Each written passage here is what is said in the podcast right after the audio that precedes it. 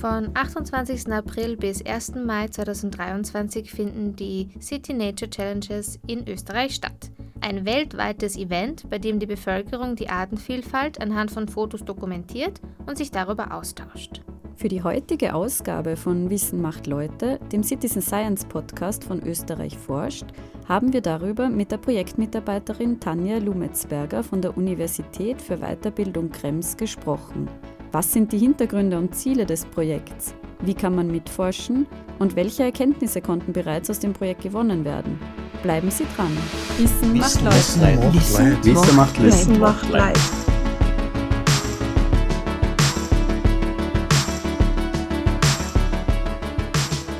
und herzlich willkommen bei Wissen macht Leute, dem Citizen Science Podcast von Österreich forscht, hier auf Radio Orange 94.0.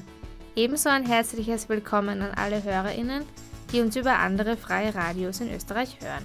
Für alle neuen HörerInnen möchten wir zu Beginn wie gewohnt wiederholen, was man genau unter Citizen Science versteht. Citizen Science beschreibt die aktive Beteiligung von BürgerInnen in wissenschaftlichen Forschungsprozessen.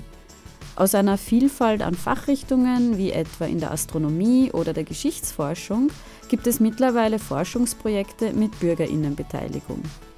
Auf der österreichischen Citizen Science Plattform Österreich forscht, die von der Universität für Bodenkultur Wien koordiniert wird, finden Sie zahlreiche Projekte, bei denen Sie mitforschen können, einen Blog sowie viele weitere Informationen zu Citizen Science.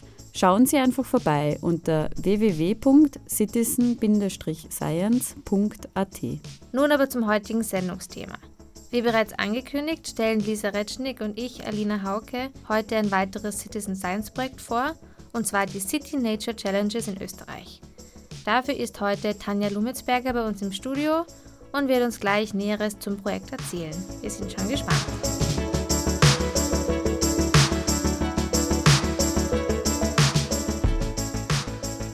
Ja, liebe Tanja, danke, dass du dir heute für uns Zeit nimmst. Zu Beginn würden wir dich bitten, dass du dich kurz vorstellst für unsere HörerInnen.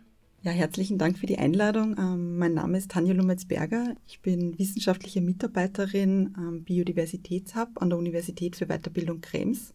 Und im Zuge meiner Tätigkeiten dort organisiere ich die City Nature Challenge für die Region Krems-Wachau-Melk und mache auch äh, den Website-Auftritt für die City Nature Challenges in Österreich. Über genau diese City Nature Challenges wollen wir uns ja heute mit dir unterhalten. Könntest du unseren Hörerinnen das Projekt bitte kurz vorstellen? Also kurz zusammengefasst, die City Nature Challenge ist ein Event, das an vier Tagen im Frühjahr stattfindet, Ende April, Anfang Mai jedes Jahr. Bei diesem Event nehmen unterschiedliche Regionen weltweit teil und die Bevölkerung in diesen Regionen ist dann dazu aufgerufen, Beobachtungen, also Fotos oder Tonaufnahmen von wild vorkommenden Tieren, Pflanzen, Pilzen und anderen Organismen auf der Meldeplattform iNaturalist einzureichen. Wenn du sagst wild vorkommend, was ist damit genau gemeint? Also gilt es dann auch im Garten oder, oder nicht? Also wild vorkommend heißt eigentlich, dass die Beobachtungen sollten nicht von zum Beispiel Haustieren sein oder auch nicht äh, von Pflanzen, die man jetzt extra im Garten angepflanzt hat oder halt auch äh, zu Hause auf der Fensterbank stehen. Man kann auch ohne weiteres im Garten oder auch im Haus äh, Beobachtungen machen, weil es gibt ja immer wieder Spinnen, die im, im Haus herumkriechen oder auch im Garten irgendwelche Insekten oder Schmetterlinge, die dann auf den Pflanzen, die man zwar angepflanzt hat, ja her, herfliegen genauso alles wild vorkommende, wo man nicht selbst irgendwas, was man nicht selbst angepflanzt hat. Mhm. Okay, danke. Was sind denn die Hintergründe und Ziele des Projektes? Genau, also die City Nature Challenge wurde 2016 gegründet und zwar von äh, dem Natural History Museum of Los Angeles County und der California Academy of Sciences, also beide ansässig in Kalifornien. Und das war damals so ein freundschaftlicher Wettstreit zwischen den zwei Institutionen, zwischen diesen zwei Städten. Und das war dann so erfolgreich, dass 2017 gleich mehrere Städte in den USA mitmachen wollten und 2018 ist es dann international gegangen und es machen immer mehr Städte weltweit mit und seit 2020 machen auch Städte in Österreich bei diesem Event mit. Genau.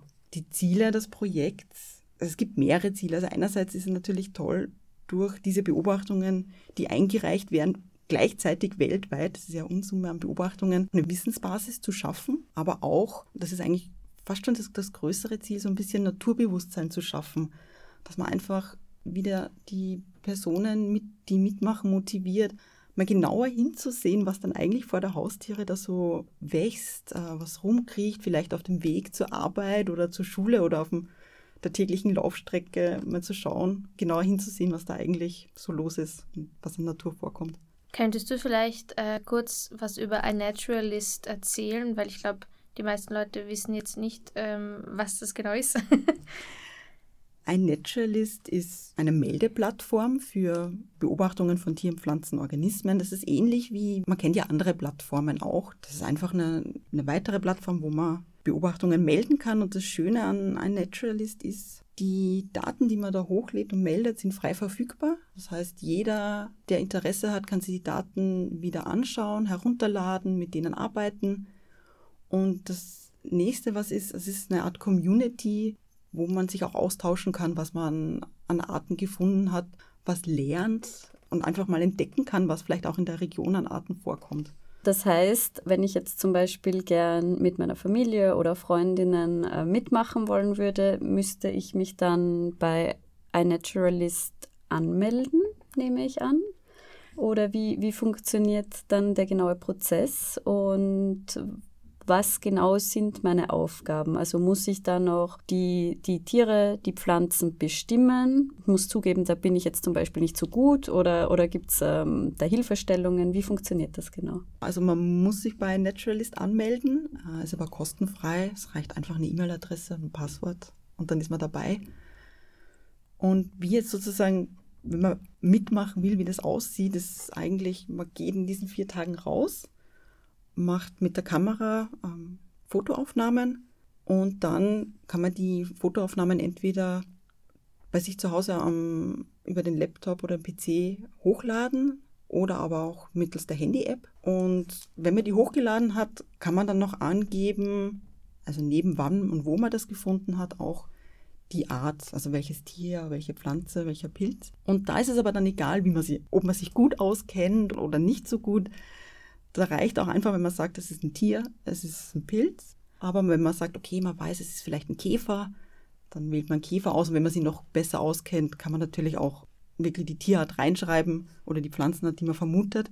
Und das Tolle aber bei iNaturalist ist auch, es arbeitet im Hintergrund äh, eine KI, also eine künstliche Intelligenz. Und die schlägt einem schon aufgrund des Fotos vor, was es eventuell für eine Art sein kann. Und das erleichtert natürlich dann so ein bisschen die, die Auswahl. Wie gesagt, ähm, man braucht keine Artenkenntnis. Es reicht einfach, das Foto hochzuladen und zu sagen, es ist ein Tier. Super, das hilft mir. und da werden ja, du hast es schon angesprochen, Unsummen an Daten generiert innerhalb dieses Zeitraums. Jetzt frage ich mich, erstens, wie funktioniert dann die Datenauswertung? Und zweitens, was passiert mit den Daten? Also wie werden die genutzt im Nachhinein? Genau, also es gibt ja die, diesen viertägigen äh, Aufnahmezeitraum und dann ist es immer noch üblich, sechs Tage im Nachhinein, wo dann ähm, Fotos aus diesem Beobachtungszeitraum noch hochgeladen werden können und Bestimmungen gemacht werden können. Und die Bestimmungen, das ist auch das Schöne, die kann jeder machen und jeder unterstützt den anderen User, die andere Userin so funktioniert eigentlich die Bestimmung. Also es gibt keine Experten oder Expertinnen, die im Hintergrund die ganze Zeit die Arten abarbeiten, sondern jeder User, jede Userin kann mitmachen und Tiere bestimmen und dadurch generiert sich die Zahl. Also heuer wird es so sein, dass bis 7. Mai alle Beobachtungen eingereicht werden können und dann am 8. Mai werden die Ergebnisse veröffentlicht. Und die können sie aber natürlich dann noch später verändern, weil das ja eine wachsende Plattform ist. Man macht später dann noch ähm, Bestimmungen von den Arten, aber für diesen Wettbewerb zählt dann nur dieser Zeitraum. Was ist dann danach? Also was wird mit den Daten gemacht? Oder arbeitest du dann auch mit den Daten weiter? Wie funktioniert das? Genau, die Daten landen ja alle auf iNaturalist. Und von dort äh, kann man sie frei ähm, herunterladen und sie werden aber auch, sobald sie Forschungsqualität erreicht haben, das heißt, wenn mehrere Personen äh, dieser Bestimmung von einer Art zustimmen, dann hat er sozusagen Forschungsqualität. Und wenn diese Beobachtung Forschungsqualität hat, dann wird das an die Global Biodiversity Information Facility weitergeleitet. Das ist eine globale Datenbank, die versucht, unterschiedliche Fundvorkommen auf der Welt zusammenzusammeln. Und von dort wird es dann sehr oft für wissenschaftliche Arbeiten verwendet, die Daten. Soweit ich weiß, ist der generell der iNaturalist-Datensatz einer der meist zitierten Datensätze von dieser Website. Also es wird sehr viel für die wissenschaftliche Forschung verwendet. Und was auch dann wiederum schön ist, die Daten fließen auch in den Biodiversitätsatlas Österreich ein. Das ist eine Datenplattform äh, in Österreich, die versucht, die Fundvorkommen von Tieren, Pflanzen, Pilzen in Österreich darzustellen. Das heißt, man kann sich das dann alles wieder anschauen. Man sieht dann seine eigenen Daten, seine Bilder, was man wo gefunden hat, kann man dann online nachschauen und erkunden. Weißt du, gibt es äh, vielleicht jetzt auch in Österreich Forschungsprojekte, die mit diesen Daten von iNaturalist arbeiten? Kennst du da etwas? Also ich weiß, dass äh, die Kollegen in Graz äh, von der Universität Graz äh, vor zwei Jahren eine Publikation herausgebracht haben, die sich mit den Daten von äh, explizit von der City Nature Challenge in Graz beschäftigen und ansonsten ist mir jetzt gerade nichts bekannt, aber ich glaube, dass dadurch, dass es ja erst seit das vierte Jahr jetzt ist, ähm, ich glaube, das kommt jetzt dann so langsam. Also ich würde ganz gern was dann von der Region Krems äh, und Bachau und Melk machen, mal zu sehen, wie sie, wie sie da die Vorkommen in diesem Zeitraum da so verändert haben, was man für Tiere dort gefunden haben, für Pflanzen. Jetzt äh, ganz praktische Sachen, also von wann bis wann findet sie genau statt und wo in Österreich kann man mitmachen? Du hast von ein paar Städten geredet, also heißt das, es ist nicht österreichweit möglich mitzumachen oder schon? Also so ein Zeitraum, die City Nature Challenges in Österreich finden heuer von 28. April bis 1. Mai statt, also Freitag bis Montag. Das ist der klassische Zeitraum, immer das Wochenende. Und das ist sozusagen dieser Aufnahmezeitraum, wo man Fotos macht, und dann anschließend gibt es diesen Zeitraum bis 7. Mai, wo man dann die Fotos auch noch hochladen kann, weil man macht ja manchmal ganz viele Fotos und dann hat man einfach nicht diese Zeit, die in diesen vier Tagen hochzuladen. Und dafür gibt es dann diese extra Zeit. Und dann ab 8. Mai werden die Ergebnisse veröffentlicht. Und mitmachen kann man in Österreich heuer in zwölf verschiedenen Gebieten. Das wechselt jedes Jahr, je nachdem, wer ein Gebiet organisieren möchte, also wer entscheidet, dass er halt mitmachen möchte.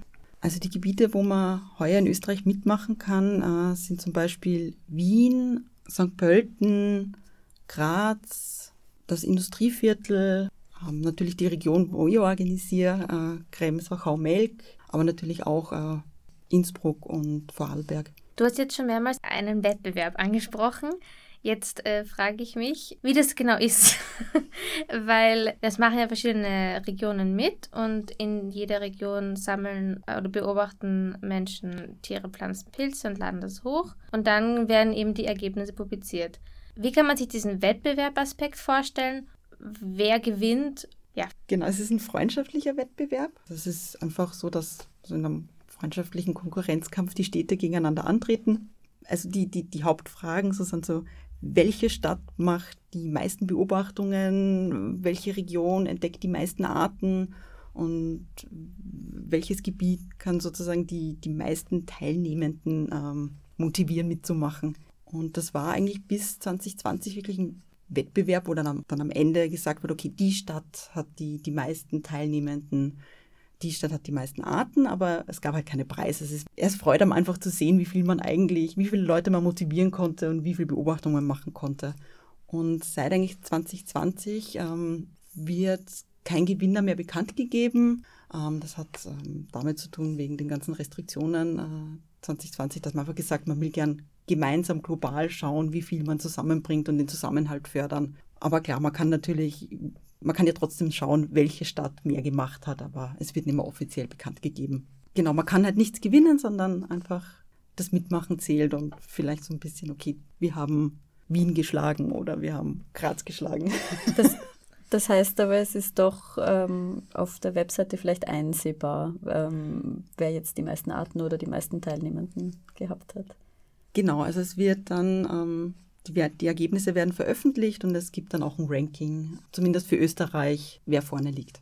Wer hat denn da letztes Jahr gewonnen? Weltweit äh, hatte die meisten Beobachtungen La Paz in Bolivien. Und jetzt für, für Österreich gesprochen, hatte die meisten Beobachtungen Graz und auch die meisten Arten. Und das war auch ganz schön zu sehen, dass Graz auch international gut dabei war. Wenn ich mich recht erinnere, hat Graz, glaube ich, Top 10 oder Top 20 geschafft, äh, weltweit und auch in Europa halt Platz 1. Wow, wow, sehr cool. Du hast ja angesprochen, es gibt verschiedene Regionen in Österreich, die mitmachen. Wie kommt es dazu, dass die mitmachen? Melden die sich dann bei den Unis in Kalifornien oder bei dir? Wie funktioniert das? Welche Regionen mitmachen, das entscheiden wirklich halt eigentlich die Personen selbst, die eigentlich eine City Nature Challenge organisieren möchten. Das muss nicht von einer Institution sein, das kann auch einfach eine Privatperson entscheiden, dass sie jetzt äh, für ihre Stadt oder ihre Region eine City Nature Challenge organisieren möchte und dann meldet man sich halt einfach bei den internationalen Organisatorinnen und die leiten einem dann sozusagen durch den Prozess und wie man das dann aufbaut. Die haben ja eine offizielle Website, äh, da kann man sie dann meistens jetzt schon, also im Frühjahr schon für, die, für das nächste Jahr anmelden, wenn man Interesse hat. Und dann gehen die Planungen im Herbst los. Also es ist meistens dann so ein halbes, dreiviertel Jahr vorher, dass man mit den Planungen beginnt.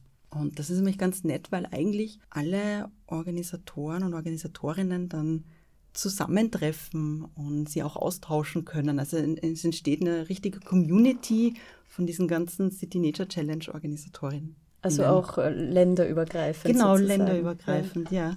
ja. Ähm, ah. Und das heißt, man, man sitzt dann in, in, in Zoom-Calls mit, ähm, mit Organisatorinnen aus, aus Asien, aus Afrika, aus, aus Südamerika und äh, das ist total spannend. Man tauscht sich dann gegenseitig aus, was die vielleicht für ähm, Erfahrungen mit der Mobilisierung von Teilnehmern hatten oder tauscht eventuell auch ähm, Informationen aus, wie, was man für Veranstaltungen im Zuge der City Nature Challenge machen kann, äh, um dann noch mehr Interesse zu generieren.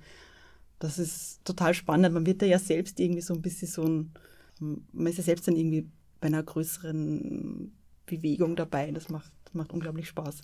Also das heißt, ihr organisiert das lokal, äh, müsst lokal die Leute mobilisieren in euren Regionen und dafür Werbung machen, aber das Ganze passiert im Austausch mit allen anderen Regionen und ihr bekommt dann auch Unterstützung von äh, Leuten, die schon das schon länger organisieren, die vielleicht von Anfang an schon dabei sind und da schon Experten und Expertinnen sind. Genau, also man kann dann wirklich von dem Wissen der früheren City Nature Challenge Organisatorinnen profitieren, sage ich mal. Und wir haben halt irgendwie festgestellt, ähm, also wie wir 2020 in Österreich begonnen haben, da jetzt mehrere Städte mitmachen, haben halt festgestellt, es braucht irgendwie auch so eine, äh, dass wir uns zusammenschließen in Österreich, dass wir da halt noch mehr Leute erreichen. Und deswegen haben wir halt sozusagen diese City Nature Challenges in Österreich ähm, gegründet. Also es ist ja einfach ein loser Zusammenschluss aller Organisatorinnen, die jedes Jahr dieses Event organisieren. Und deswegen gibt es halt auch die Website, äh, wo wir halt auch dann die ganzen Infos auf Deutsch präsentieren, dass es einfach verständlich ist. Ähm, aber natürlich jeder Organisator, jede Organisatorin ähm, entscheidet selbst, wie er die, die Teilnehmenden motiviert mitzumachen. Also sei es über Social Media oder über klassische Medien oder halt auch über Veranstaltungen, wo man Sachen erklärt oder zeigt oder Exkursionen sogar. Wie macht ihr das in eurer Region? Ähm, bei uns in der Region arbeiten wir hauptsächlich über Social Media und klassische Medien.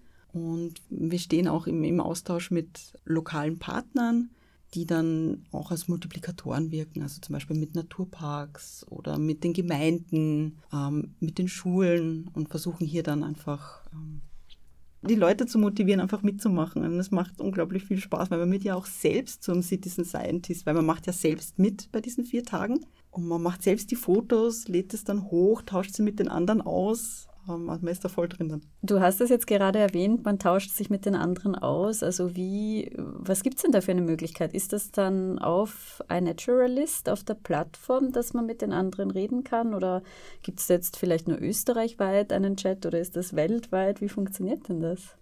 Also man tauscht sie zumeist auf iNaturalist aus und das ist ja eigentlich weltweit schon. Ich persönlich kann ja von jedem, äh, der eine Beobachtung hochlädt, die Sachen bestimmen oder einen Kommentar hinzufügen. Das heißt, wenn ich mich mit einer bestimmten Pflanzen- oder Tierart auskenne, kann ja auch zum Beispiel ähm, Teilnehmenden in, in Deutschland helfen, äh, dort die Sachen zu bestimmen. Und das heißt, es kriegt wirklich diesen internationalen ähm, Connex. Ansonsten ist es natürlich auch immer schön, wenn man dann selbst draußen in der Natur ist und auf einmal trifft man jemanden, der ebenfalls für die City Nature Challenge unterwegs ist und dann ergeben sich ganz tolle Konversationen. Das ist ganz nett. Du hast jetzt schon schön über die Freude gesprochen. Vielleicht könntest du noch ein bisschen was dazu sagen, welche Vorteile man denn hat, wenn man mitmacht. Also abgesehen davon, dass man irgendwie so dieses Community-Gefühl hat, dieses Gemeinschaftsgefühl hat. Einerseits hat man das Wissen, dass man mit seinen Daten oder mit seinen Informationen zur Forschung etwas beiträgt, aber auch zum Naturschutz.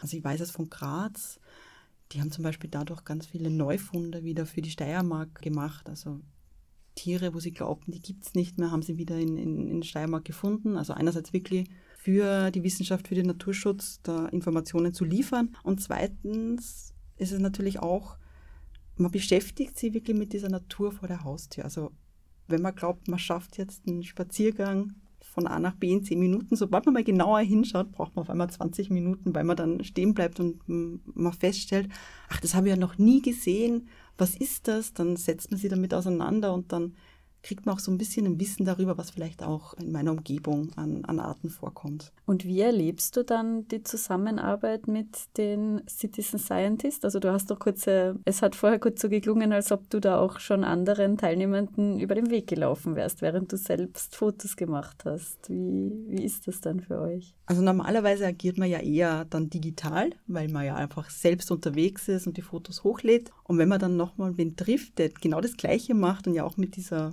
Leidenschaft dann dabei ist, ist es dann total nett und dann tauscht man sie gerade aus. Ach, dort hat man gerade den Schmetterling gesehen äh, und erzählt sie halt einfach so Sachen. Ist mir jetzt in den letzten Jahren ja noch nicht so recht passiert, weil wir ja gerade aus der Pandemie rauskommen, aber ich glaube, dass das jetzt mehr wird und ich kann es halt nur von meiner Region berichten oder von der Region, die ich organisiere. Aber ich könnte mir vorstellen, dass es in den anderen Regionen genauso ist. Und gerade halt vielleicht auch bei Exkursionen, finden ja auch in Exkursionen statt, dort dann der Austausch ja auch viel stärker stattfindet. Du hast jetzt gerade schon Exkursionen erwähnt und das klingt natürlich sehr spannend und lustig, da mitzumachen. Wie läuft denn sowas ab? Also wer, wer macht Exkursionen dann? Oder ist das dann geleitet? Oder ist es eher so, dass man sich als Gruppe trifft und dann tut man halt miteinander ähm, erkunden? Wie läuft sowas ab? Also generell, glaube ich, kann beides stattfinden. Also es hat wirklich jede Region organisiert dann selbst etwas. Ich weiß zum Beispiel, dass in äh, Salzburg und in Graz sehr viel mit Studentinnen äh, gearbeitet wird. Wie wir es in, in Krems und der Wachau und in Melk machen, ist, ähm, also Partnerorganisationen von, von uns bieten dann ein, zwei Exkursionen an, die, die durchgeführt werden. Und das ist dann eigentlich eine geführte Führung an der man teilnehmen kann, wo man dann auch eben auf die Besonderheiten äh, in der Region aufmerksam gemacht wird. Aber es gibt natürlich auch einfach so Treffen, wo man sagt, man trifft sich vielleicht als, als Studentengruppe und, und geht dann gemeinsam raus. Also es ist wirklich alles möglich und jede Region entscheidet selbst, was sie machen. Deswegen sind die Aktivitäten, die im Rahmen dieses Events gesetzt werden, total vielfältig. Und man kann gar nicht sagen, man macht nur das oder nur das, sondern jeweils anders. Und die Aktivitäten, die es dann jedes Jahr gibt, äh, werden dann auch natürlich auf unserer Website veröffentlicht und dann kann man nachschauen, ob es vielleicht gerade passt, dass man teilnimmt. Jetzt gibt es das Projekt seit äh, 2020 in Österreich. Das heißt, es findet jetzt zum vierten Mal statt. Gibt es aus den letzten Jahren schon Erkenntnisse, die bereits gewonnen werden konnten? Also, weiß nicht, sieht man vielleicht bei euch in der Wachau schon dass gewisse Arten zunehmen. Also ist, ist sowas schon untersucht worden? Mit den Beobachtungen aus Krems, Wachau, Melk habe ich mich noch nicht genau auseinandergesetzt. Das ist aber etwas, was ich dann äh, in den nächsten Jahren vorhabe, dass man dann mal sieht, äh, was da genau passiert. Vielleicht generell zu den Ergebnissen in, in Österreich. Also es ist, das haben ja 2020 das erste Mal nur drei Städte mitgemacht. Äh, und das hat sich natürlich äh, in den Jahren darauf verdoppelt, verdreifacht. Also heuer sind wir ja zwölf Gebiete, die mitmachen. Und ich glaube, je öfter dass man mitmacht, desto eher kann man dann mal Ergebnisse ablesen. Es gibt ja diese eine Studie aus Graz, die ja schon was mit den Ergebnissen gemacht hat. Generell sehen wir halt einfach, dass man jedes Jahr mehr Beobachtungen und mehr Arten finden und auch mehr Teilnehmende haben. Und das ist einfach schön zu sehen, wie das wächst über die Jahre. Gibt es eigentlich so Top-Arten in eurer Region? also was am meisten gefunden wird, gemeldet wird? Also letztes Jahr war es die östliche Smaragdeidechse, äh, die am meisten bei uns, also in, in Wachau gefunden wurde. Äh, aber natürlich dann auch viele Pflanzen, also das Schöllkraut oder kriechende Günsel. Also sehr äh, Pflanzen, die man eigentlich sehr schnell irgendwo findet, die man vielleicht gar nicht so beachtet, weil man einfach vorbeiläuft. Ähm, aber da dann natürlich dokumentiert werden und das ist eigentlich, das ist schön zu sehen, ja. Und neben der östlichen Smaragdeidechse, wie viele weitere Arten sind denn da letztes Jahr zusammengekommen? Also in Österreich äh, konnten letztes Jahr in diesen vier Tagen fast 50.000 Beobachtungen gemacht werden. Das war, das war richtig schön zu sehen und es konnten fast über 4000 Arten ähm, identifiziert wow. werden. Das steigt natürlich jetzt noch, weil ja immer nach und nach noch identifiziert wird, aber das war der Stand letztes Jahr. Und teilgenommen haben so um die 800 Personen in, in Österreich. Und das sind jetzt nur, nur die Zahlen in Österreich. Mhm. Weltweit waren es fast 1,7 Millionen Beobachtungen. Also da haben äh, über 440 Städte mitgemacht. Das ist riesig. Ganz viele Beobachtungen gemeldet und über 50.000 Arten dann äh, entdeckt. Genau. Beeindruckend, auf jeden Fall, ja. Danke, dass du, dass du da nochmal die Dimensionen auch irgendwie des Projekts da, dargestellt hast. Kommen wir jetzt aber zu unserer Schlussfrage für heute. Du bist ja schon länger beim Projekt dabei. Was hat dich denn in der Projektarbeit am meisten geprägt oder beeindruckt? Wirklich am spannendsten fand ich, dass dadurch so eine Community entsteht von einerseits den Organisatorinnen der einzelnen City Nature Challenges, aber auch man tauscht sich ja mit den äh, Beobachterinnen aus und man kennt sich dann schon. Also das ist wirklich das Spannendste an diesem ganzen Projekt. Und toll fand ich auch, ich konnte einige, ähm, ich konnte einiges neues Wissen an Artenkenntnis mir aneignen. Das ist eigentlich auch total toll. Also so ein paar Sachen kenne ich jetzt schon auseinander. Ich bin ja auch keine Expertin, äh, was, was, was die Arten betrifft. Aber ähm, genau, das ist eigentlich wirklich das, was mir am meisten an diesem Projekt fasziniert. Und sicher auch eine Motivation, dann von dir weiterzumachen und noch mehr, noch mehr Arten zu lernen. Genau, also ja. das ist wirklich, also persönlich jetzt auch, also ich lege mal jedes Jahr vor der City Nature Challenge ein neues Bestimmungsbuch vor. Das ist so ein kleiner Treat an mich und um dadurch noch mehr zu lernen. Ja, dann würde ich sagen, wir, wir, schließen unser Gespräch hiermit. Äh, vielen Dank für deine Einblicke. Die City Nature Challenges in Österreich finden von 28. April bis 1. Mai 2023 statt. Genau, und wir hoffen, dass wir jetzt viele ähm, ZuhörerInnen motivieren konnten, mitzumachen und zu beobachten, zu melden. Vielen Dank, Tanja. Vielen Dank, dass ich das Projekt vorstellen durfte. Ja, danke für das Gespräch.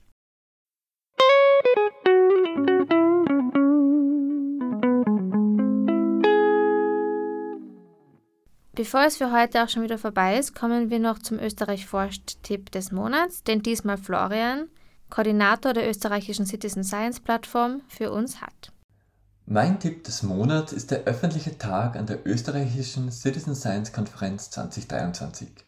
Dieser öffentliche Tag findet am 21. April von 9 bis 12.30 Uhr in Linz statt. Neben einer Führung durch das Ars Electronica Center gibt es ein Programm für SchülerInnen direkt am Campus der JKU. SchülerInnen werden dabei in den Zirkus des Wissens eingeladen und danach gibt es sogar eine Schatzsuche am Campus. Außerdem laden wir alle auf den Linzer Hauptplatz ein, wo es an Marktständen unterschiedlichste Citizen Science Projekte zum Kennenlernen und direkt ausprobieren gibt. Auch wir werden mit einem Österreich-Vorstand vor Ort sein und freuen uns schon auf viele BesucherInnen und interessante Gespräche. Vielen Dank für deinen Tipp, Florian. Florians Empfehlung ist natürlich für Sie in der Sendungsbeschreibung verlinkt. Genau. Nun sind wir aber wirklich schon am Ende dieser Ausgabe von Wissen macht Leute angekommen. An dieser Stelle möchten wir uns nochmal herzlich bei Tanja Lumitzberger für die Einblicke ins Projekt City Nature Challenges bedanken. Wir hoffen, Sie, liebe HörerInnen, konnten sich auch von dieser Sendung wieder einiges mitnehmen und sind motiviert, von 28. April bis 1. Mai mitzuforschen. Für heute war es das hier von uns bei Wissen macht Leute. Wir freuen uns schon auf unsere nächste Sendung, die am 15. Mai auf Radio Orange 94.0 ausgestrahlt wird. Sollten Sie uns von einem anderen freien Radio hören, Infos zu den nächsten Sendeterminen dort finden Sie in der Sendungsbeschreibung. Bis zum nächsten Mal wünschen wir Ihnen eine schöne Zeit und alles Gute. Vielen Dank für Ihre Aufmerksamkeit und Forschen Sie mit. Wissen, Wissen macht Leute. macht Leid. Wissen macht Leid. Wissen macht Leid.